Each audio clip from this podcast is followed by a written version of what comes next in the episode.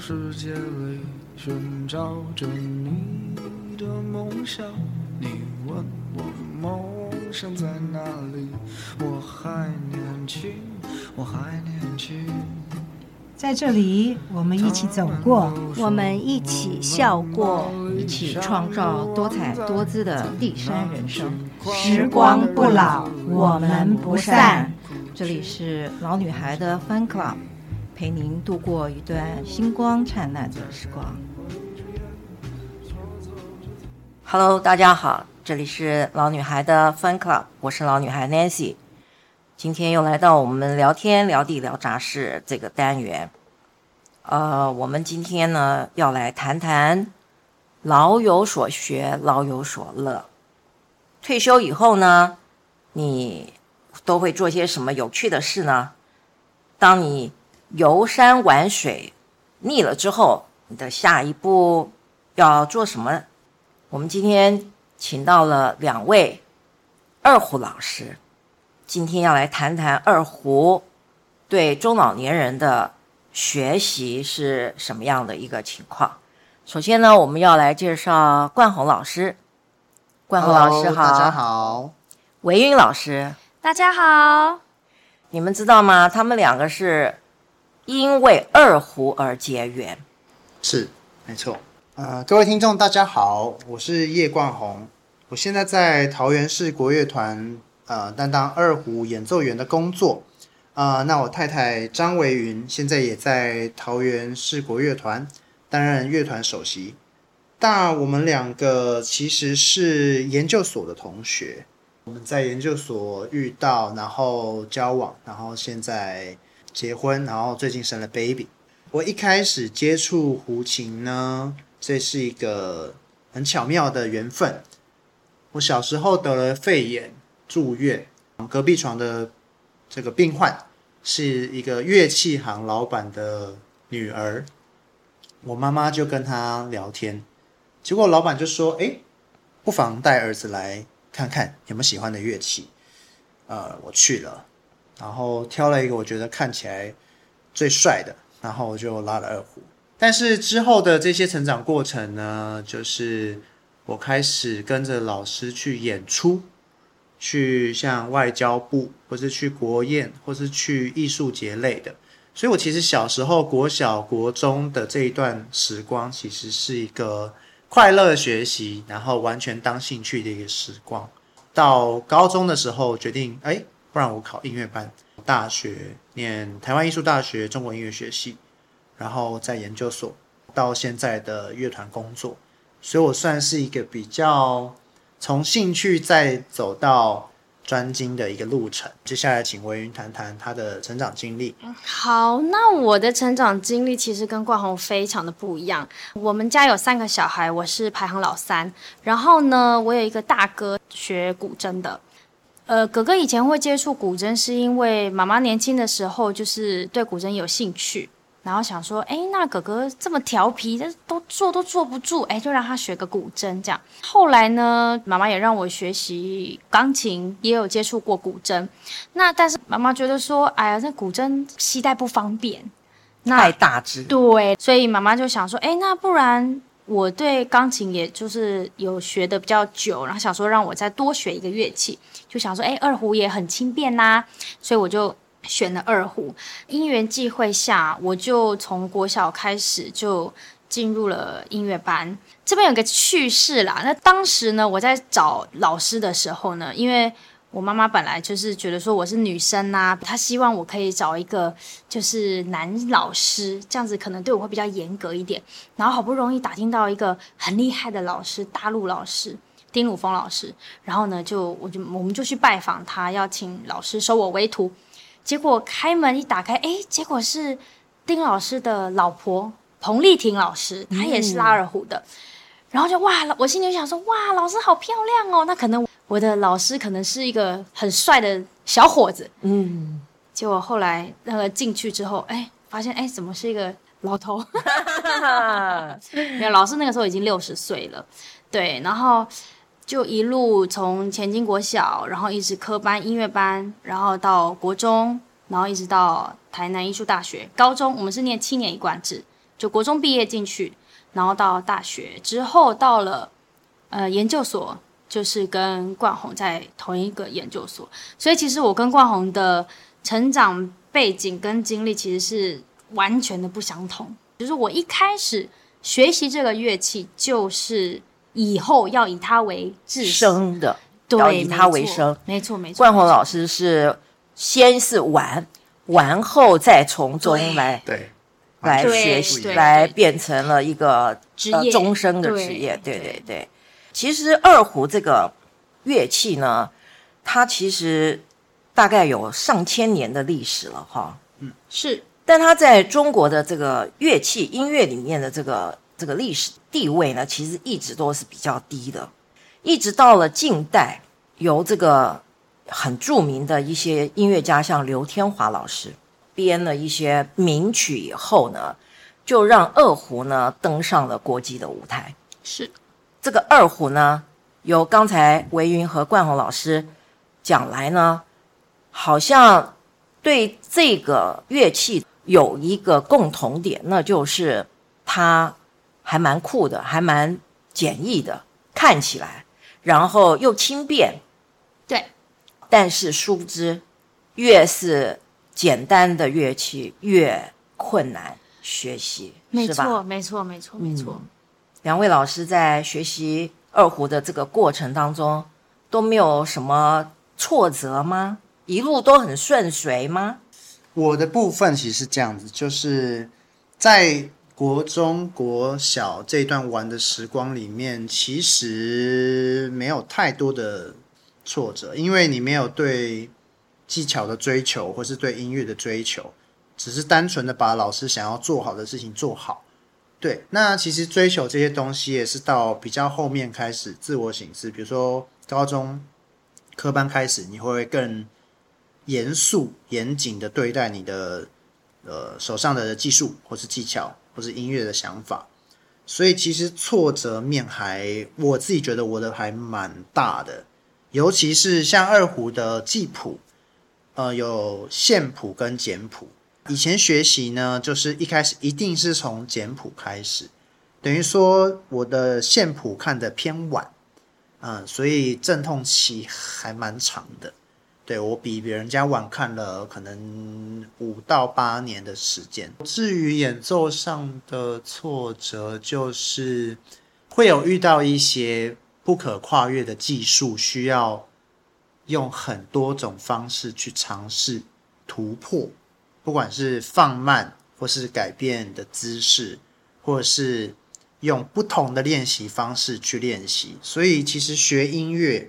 作为专业这条路来说，其实蛮辛苦的，而且这些辛苦，你的变化不一定会全部被人家看见。比如说，你为了琢磨这个这三拍，你想要拉得更好，你琢磨了一个月，但是人家有没有接收到，那是人家的审美跟人家的听觉。所以，其实音乐在专业领域上面，呃的 level 算是大家需要鉴赏的话。需要蛮高的艺术眼光，或者是有一定的层级，才会听得懂精细的东西。嗯，对。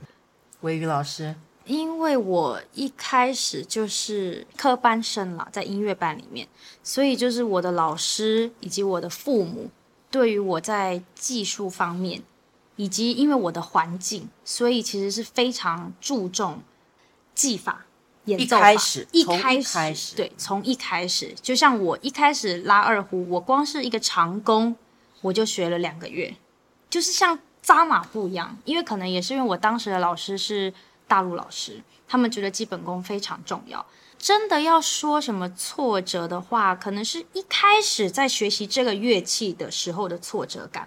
因为其实我当初进去音乐班的时候，我是被取生进去的。那等于说，我的同才、我的同学们都已经学过了一年。那其实学乐器这件事情，从零到有，其实是差很多的。可能人家已经会拉赛马啦，我可能还在哆瑞咪，所以那个时候在班上，同学就会被同学嘲笑，说怎么拉那么烂这样。我记得我国小的时候蛮认真练琴的，然后一个礼拜是去老师家上两两次主修课。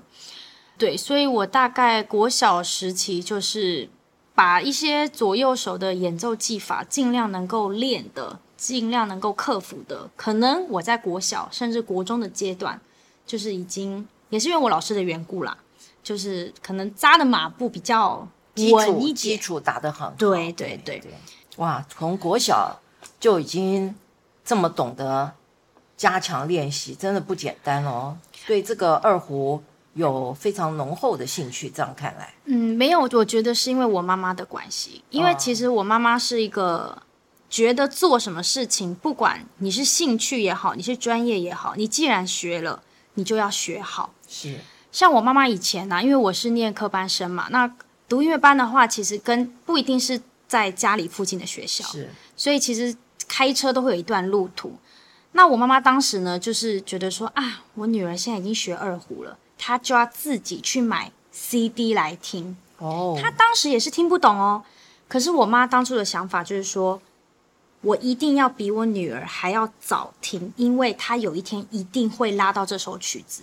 那她如果拉到这首曲子的时候，我就可以跟我女儿说，我听的感觉是什么，我的感受是什么。哇，她能够比你更早开始去认识这个音乐的特色。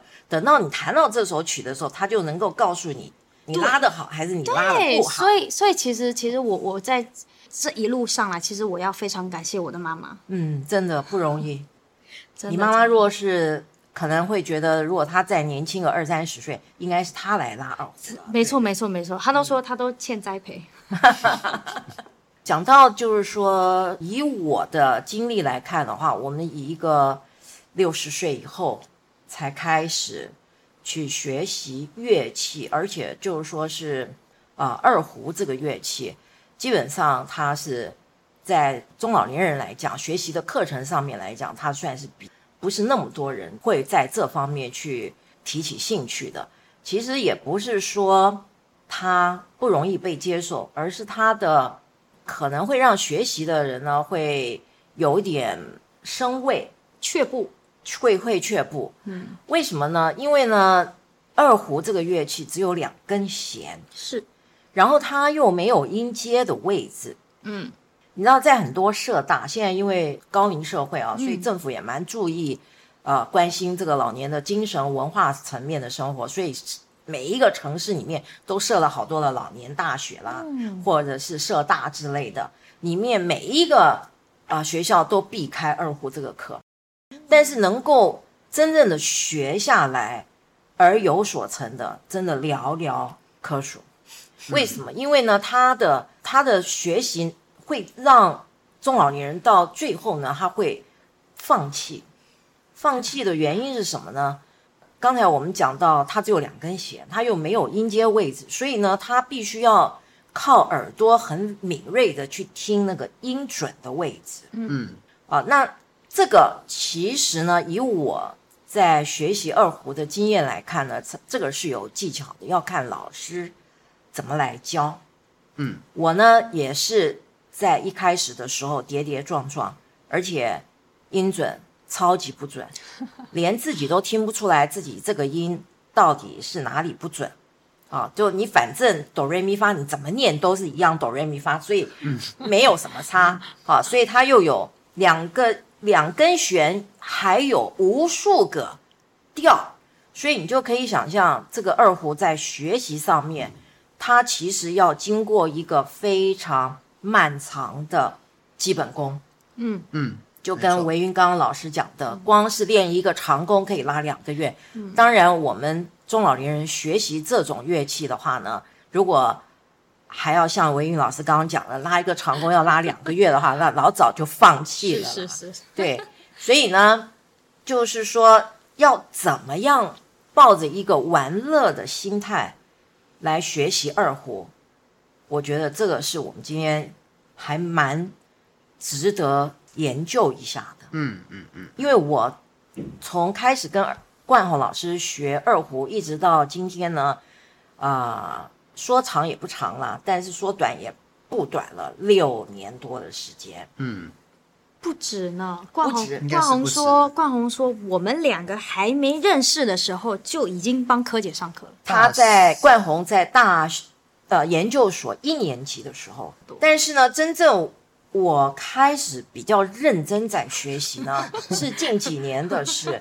因为呢，在那以前呢，每常常要出差上海啊，工作忙啦，我就会跟关宏老师，我要请假呃一个礼拜、两个礼拜，甚至一个月、两个月。断了一段时间以后，你要再回去拿琴起来，你等于那个心情就像你从头开始学这个乐器一样，非常的陌生。嗯，而且你会让你感觉到。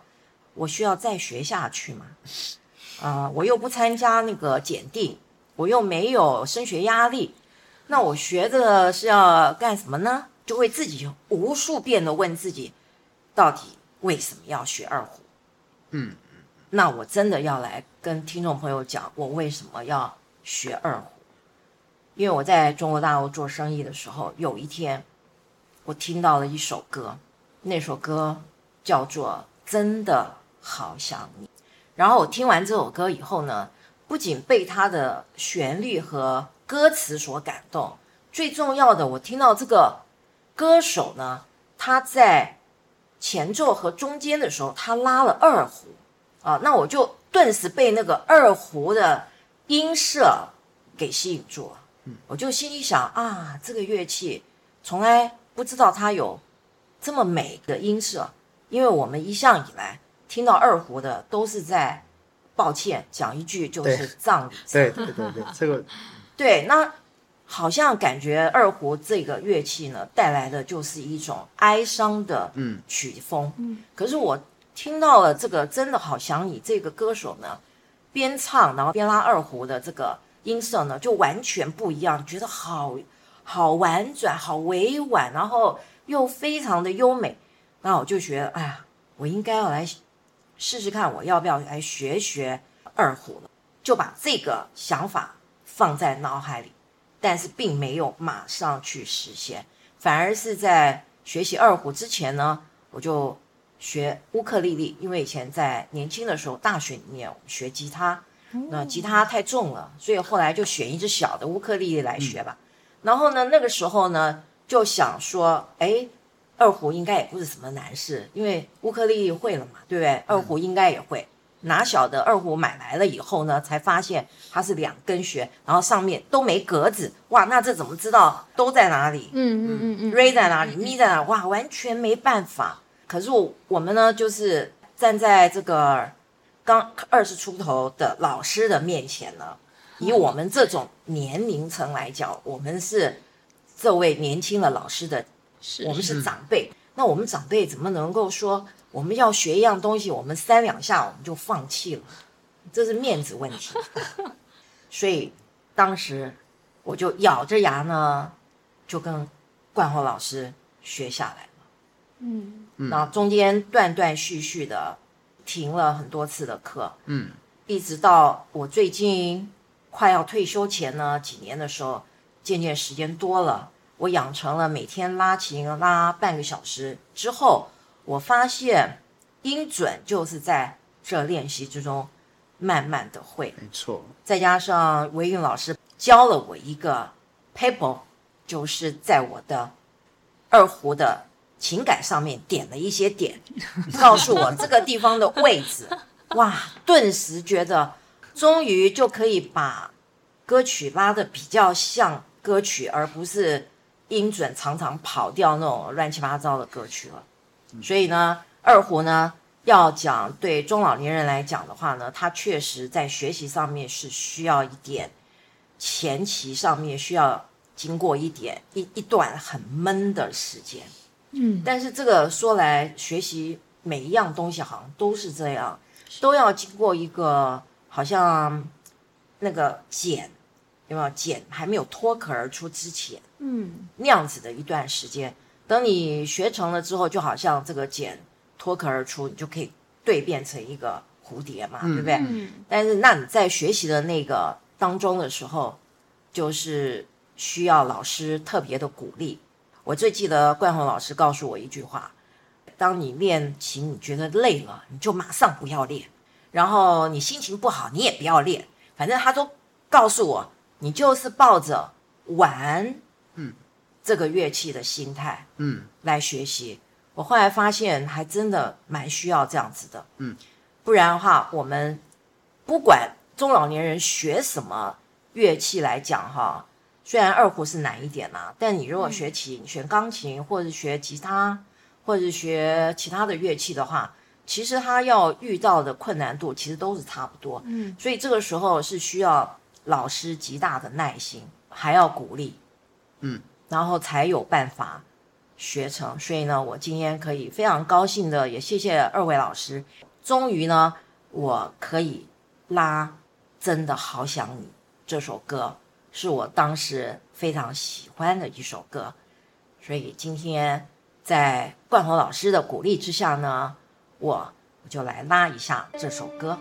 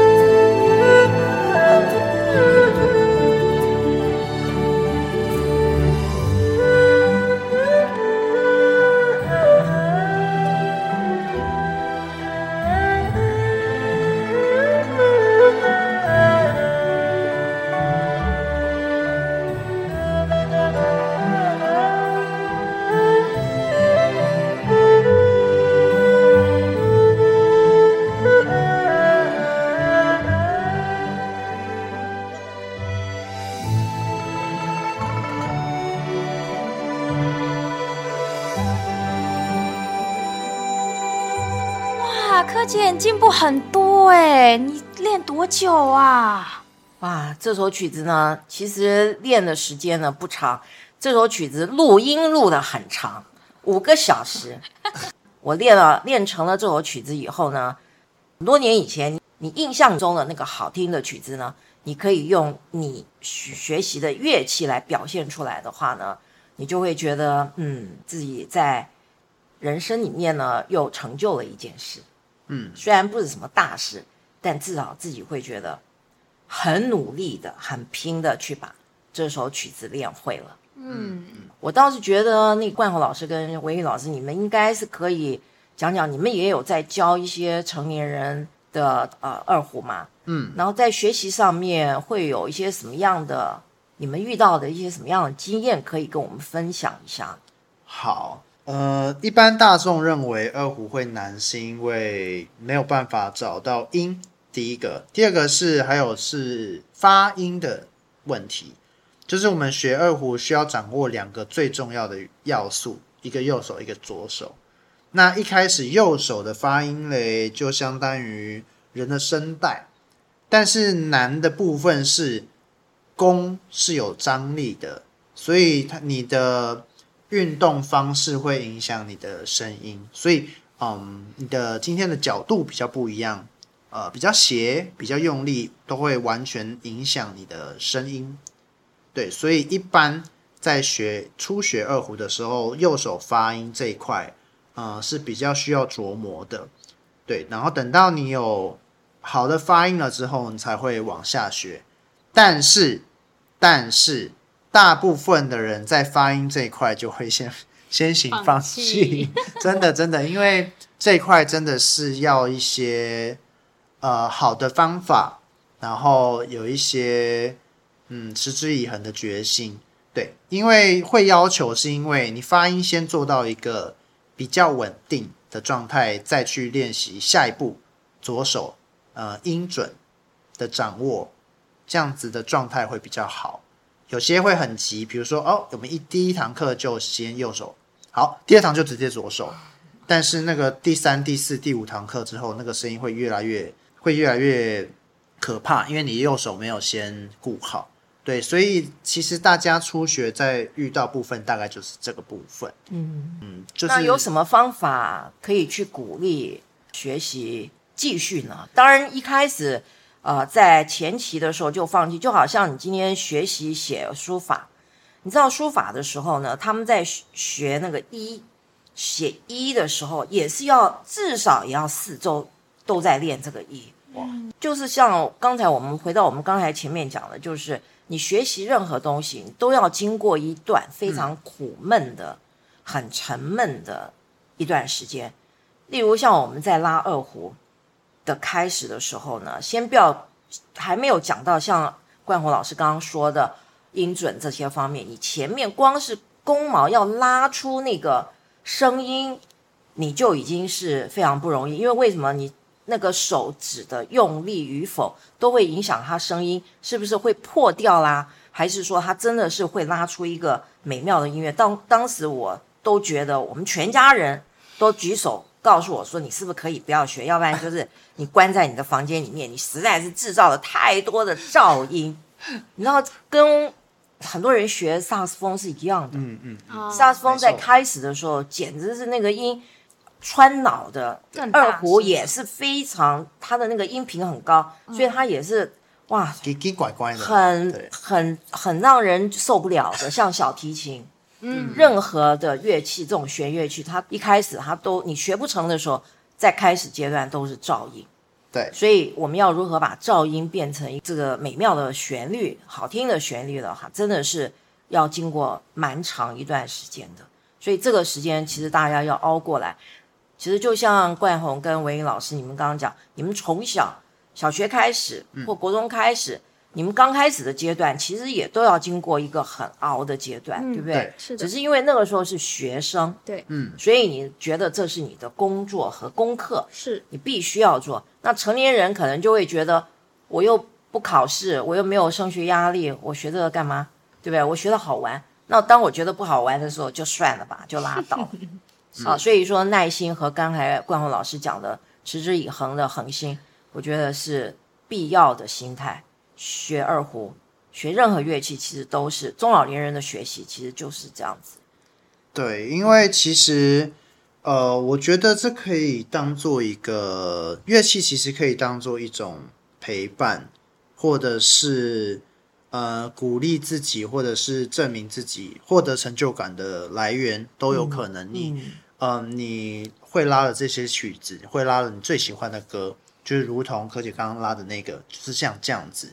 其实这是一件还我认为啦，在人生中还蛮感动的事，因为你喜欢一件事物，然后你花了时间栽培，你努力过，遇到挫折，解决挫折，然后到呈现出一首你最喜欢的歌。我觉得其实我真的很鼓励大家，不管是对什么东西有热情，就一定要尽量的去做，尤其是如果大家已经介于，比如说真的退休。突然从上班的时间变到 free 的 free time，那我觉得很多的兴趣都可以去尝试。对，那只是说某些东西上手就是会比较慢，有些就是会比较快。但是你获得的自由度跟成就感，比如说我以钢琴举例，嗯，我们弹一首曲子，你可能学弹一首曲子很快，因为音都固定在那边。那相较于二胡。你拉完一首曲子就要花很多时间，但是二胡可以做更多的变化，是。可以对，你可以加一点数，你可以今天可以呃柔弦柔重一点，加很多装饰，所以这些东西是可以在生活中体现的，所以其实蛮推荐大家，不管是什么都可以去尝试看看。二胡呢，其实它的在音乐上面的表现其实是蛮丰富，像刚才冠宏老师讲的，他可以模仿很多声音，嗯，可以模仿的非常的像，像我们刚才前面呃维云老师提到了一一首曲子《赛马》，嗯，这首是享誉国际的。但是他那个赛马在拉的那个过程当中，他会有那个马奔腾和那种马鸣的那种鸣叫的声音，是可以可以拉得非常的像。另外还有一首很有名的刘天华老师的那个歌叫做《空山鸟语》，嗯，它也是可以表现出鸟叽叽喳喳、叽叽喳喳这样子。春天来了，好多的鸟叫啊，什么这种可以表现的非常非常像的，嗯，啊，然后。我最记得冠宏老师教我一首就是二泉映月。嗯，嗯，这首曲子呢，就是在民国初年的时候，有一个很有名的盲人的那个演奏家，他叫华彦君。华彦君，他有一个外号叫阿炳。嗯嗯，他其实很穷困啊，然后呢，跟着太太呢，在这个外面卖艺，他就是啊拉二胡。然后呢，他的那个二胡呢，拉起来呢，就仿佛像一个人在哭的那种感觉，嗯，哀伤就是悲叹他这个人生啊什么的。我还记得我在学那首二泉映月的时候，刚好碰到农历七月，我跟冠宏老师讲，我最近都没有拉琴，因为我不敢晚上练琴。我觉得太悲伤了，那个歌曲拉到我自己都觉得。感觉就像是人的那种哭声，嗯，所以我觉得二胡它其实在表现音乐的表现其实是很丰富，就跟如同刚才冠宏老师讲，它比钢琴要丰富的很多，因为它有很多的装饰音、滑音，它最好听的也是在滑音柔弦这上面的表现。当然，后面我们会来听听冠宏老师和文云老师他们两个人的。合奏，嗯，呃，冠宏老师，我们先来听哪一首呢？好，呃，我们这边呢，我们先来听个斯卡布罗市集好了。嗯，对，斯卡布罗市集 （Scarborough Fair） 这首歌呢，是英国一首非常非常古老的民谣，也是我们台湾国人非常熟悉的一首西洋老歌。嗯。那今天为什么冠宏老师要拉这首呢？因为好像二胡也能够拉出像西洋乐气拉出的那种古老民谣的感觉，对不对？对，其实呃，大家对于二胡的一些印象，当然会停留在中国，或是像刚刚讲的一些丧礼或是一些场合上。但是呢，其实二胡现在也也可以演奏一些。不管是西洋老歌、国语老歌，或是一些民谣类的，或是小提琴移植曲目，都是很 OK 的。对，那这首斯卡布罗市集呢，呃，用了中胡，对，一开始有一个中胡，很像那种古老的低音的吟唱，然后后面是这个斯卡布罗市集的主旋律，所以大家可以欣赏看看。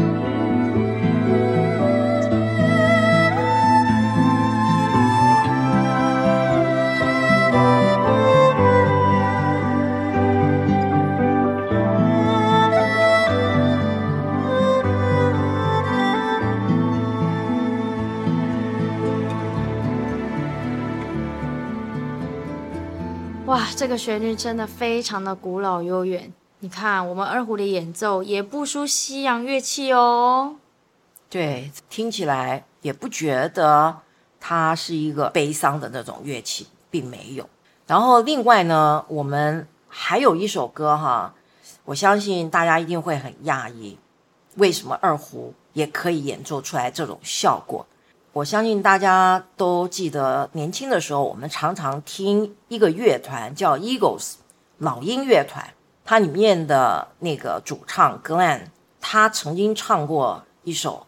非常非常红的歌叫做《The One You Love》，很多西洋呃西洋歌曲里面呢，它好听的呢，其实不是在它的主歌或副歌里面，而是它的前奏。很多的歌是前奏非常好听，《The One You Love》就是它的前奏非常的好听，因为呢，一开场就是非常悠扬的萨克斯风的乐曲来带入这个歌曲的。主旋律，今天呢，要来听听冠宏老师用二胡拉的前奏《The One You Love》，可以让你感觉它真的跟萨克斯风一样的效果。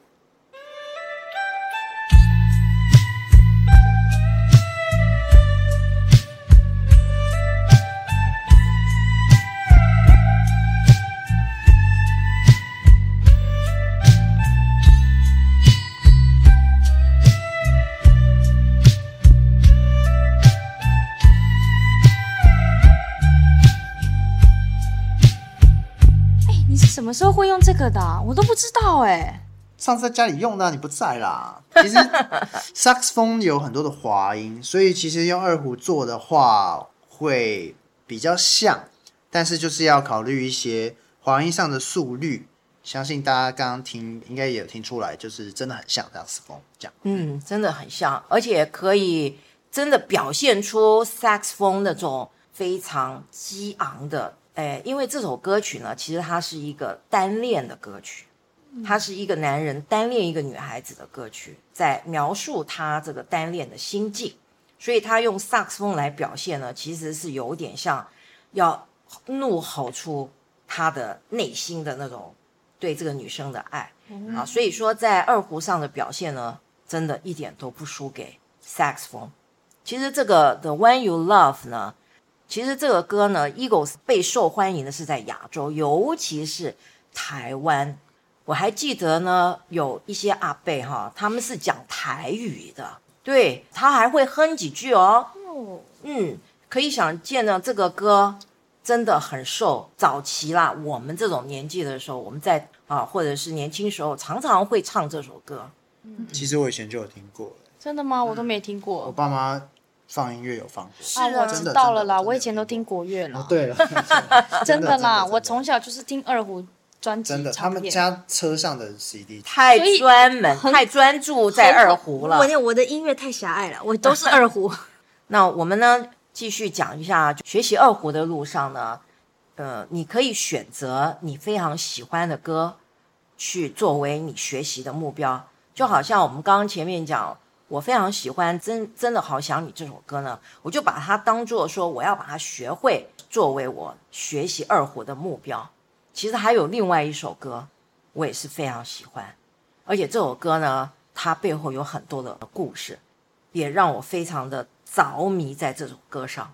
那首歌就是《送别》哦，嗯嗯，《送别》这首歌呢，其实是两百年前的有一个。呃，作家他他写的，他梦到他的故乡和他的母亲，嗯，所以是带点乡愁的那种歌。后来被日本人翻成他们的日文歌曲，再后来由李叔同，嗯，把它翻译呃翻成了中文的文字呢，来呃表达出他对他的几个好朋友送别他的好朋友。他们以前有一群很好的朋友，后来大家各自。奔东西，其中有一个呃好朋友来跟他道别，因为他们他本来是很富有的富少，后来变成了家道中落的穷穷小子，然后来找李叔同跟他说啊、再会。那李叔同看着他的背影，就想起这首歌，就做了这个长长亭外，古道边这首歌呢。我后来是听到了二胡的演奏的时候呢，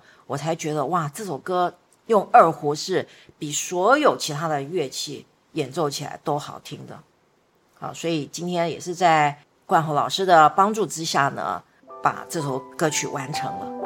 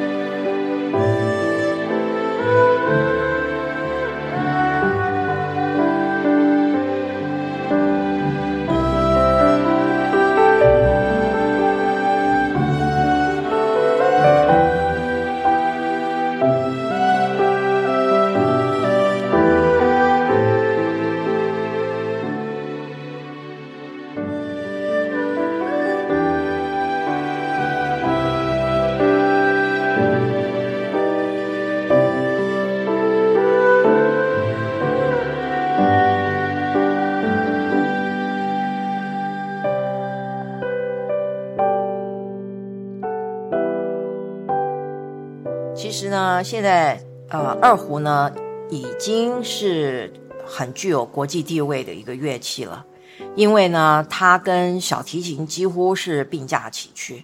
小提琴能够演奏的曲子呢，二胡也都能够演奏得出来。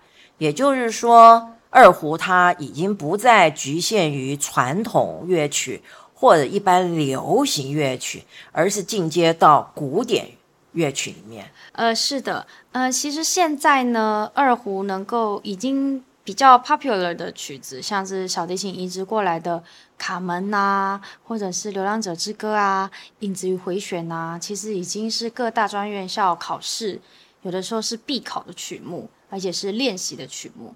呃，那我下面呢，为大家带来一首大家可能比较有共鸣，也耳熟能详的。《梁祝协奏曲》，那这首曲子其实本来就是给小提琴的。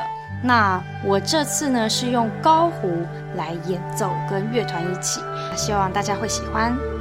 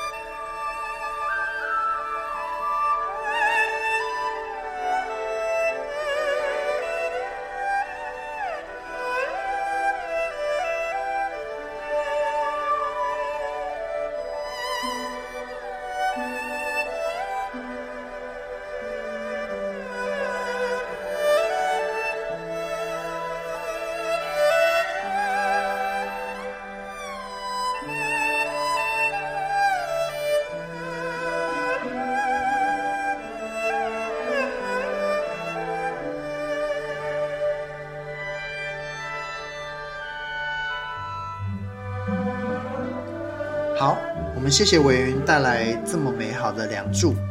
好，那其实呢，整个二胡的演奏形态呢，从我们前面最前面听到的有独奏，然后呃，甚至接下来我刚刚演奏的这个是协奏的部分。